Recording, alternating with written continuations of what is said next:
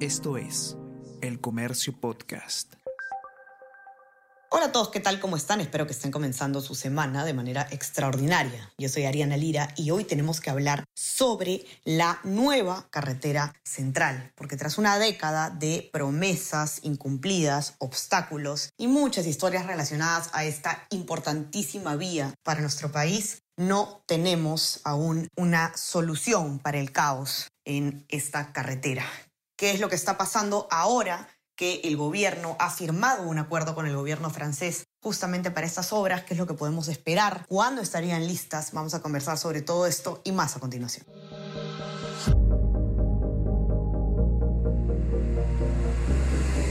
Tenemos que hablar con Ariana Lira.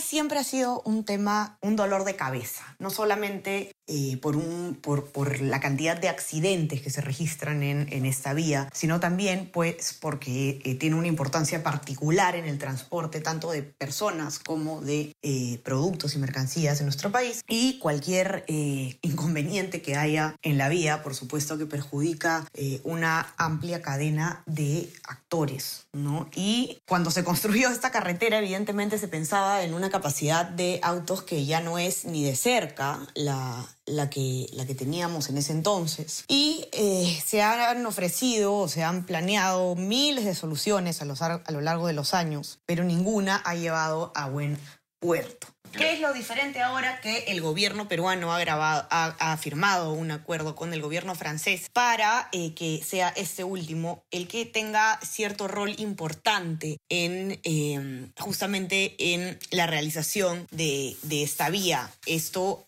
eh, de una manera, sobre todo a través de asesorías, pero quien lo va a explicar a detalle, que ha escrito la nota al respecto, es Matías Panizo, que ustedes ya no conocen bien. Matías, ¿cómo estás? Bienvenido. Hola Ariana, ¿cómo estás? Muchas gracias por el espacio. Cuéntanos, ¿de qué se trata eh, este, este acuerdo que ha firmado el gobierno peruano con el gobierno francés, que en teoría nos ayudaría a, a, llegar de manera más rápida a la construcción de esta, de esta nueva autopista, ¿no? que tiene ya tantos años en promesas incumplidas, como bien dice tu informe. Sí, este, a ver, lo que se ha hecho con, en este caso con el gobierno a gobierno es que eh, se ha firmado un, contrato con, en este caso, con Francia, y ellos se están encargando de lo que es eh, la oficina de gestión de proyectos.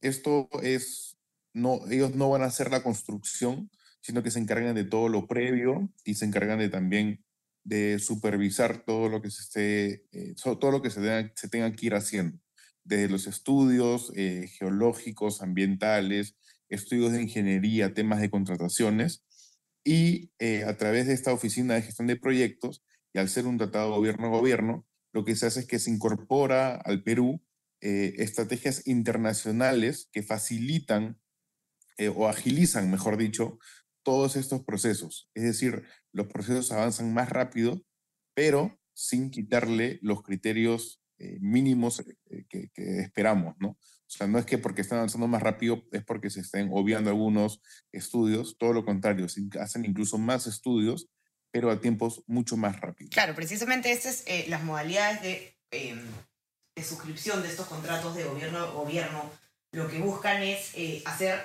de manera más eficiente, sin sacrificar, digamos, la, el control anticorrupción, las obras, ¿no? Hay algunos que en los que el, gobierno con el que se firma se encarga, por ejemplo, de la ejecución directa de la obra, ¿no? Ya lo hemos visto nosotros esto en nuestro país, por ejemplo, en el caso de los Juegos Panamericanos, que se construyó infraestructura en tiempo récord por un contrato parecido, ¿no? No digamos, no, no, era, no cumplía la misma función que el otro gobierno, pero parecido sí.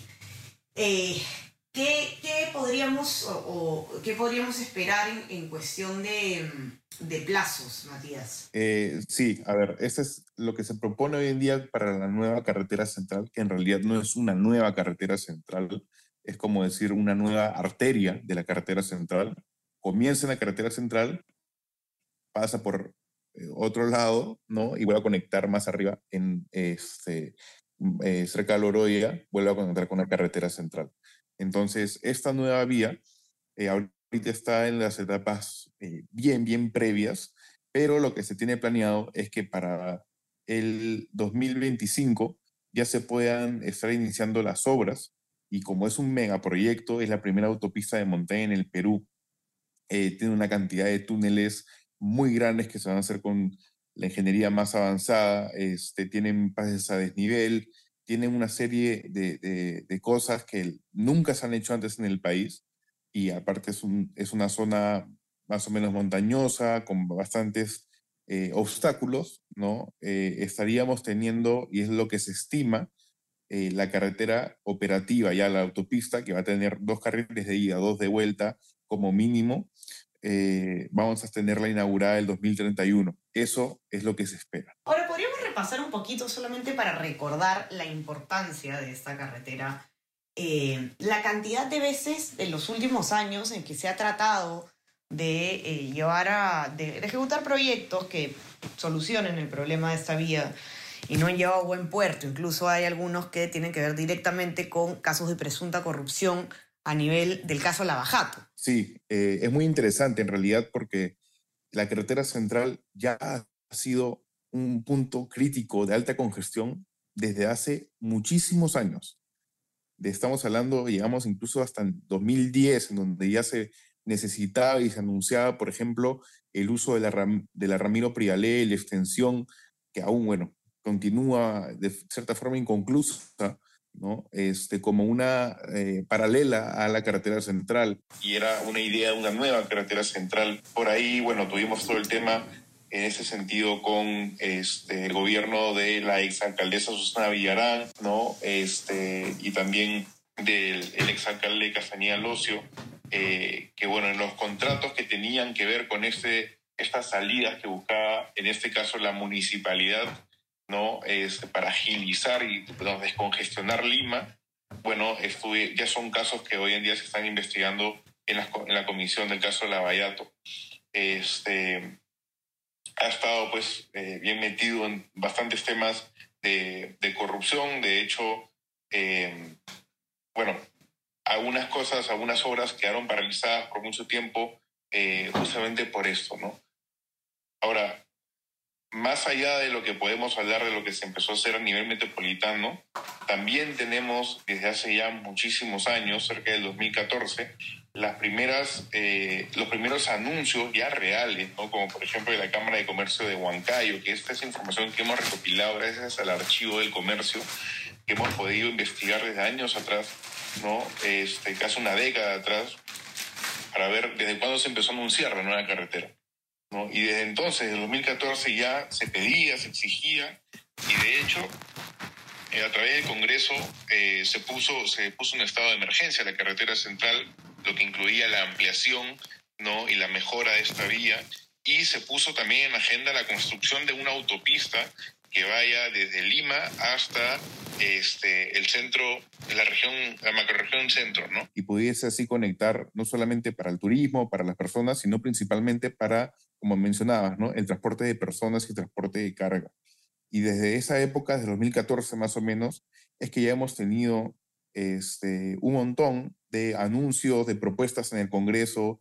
Eh, de hecho, se llegaron a publicar algunas, otras quedaron en el archivo por cambio de gobierno, ¿no? Y así hemos ido pasando por mucho tiempo hasta, bueno, hasta que recién el 2021 se firma este contrato de convenio con este, el Estado de Francia, ¿no? Y se selecciona la modalidad de gobierno a gobierno para empezar a, a, que este brinde asesoría técnica para la construcción ya de la nueva carretera central que ya, ahorita, recién, después de tantos años, ya tiene, por ejemplo, un trazo definido, ya se están haciendo este, perdón, ya se están haciendo todos los estudios previos necesarios, ¿no? Y bueno, es la que ya más o menos estaría más encaminada porque ya se está, bueno, ya se está trabajando en, en, esta este megaproyecto. Así es. Esperemos entonces vigilantes con, este, eh, con esta mega obra que podría solucionar buena parte de los problemas de transporte en nuestro país.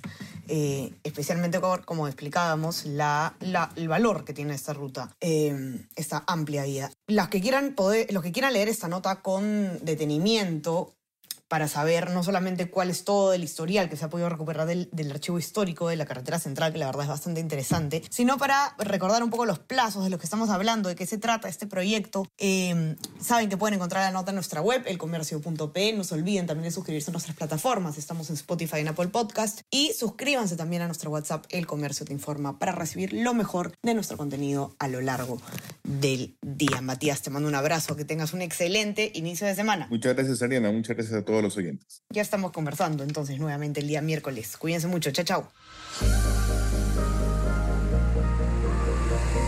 Tenemos que hablar con Ariana Lira.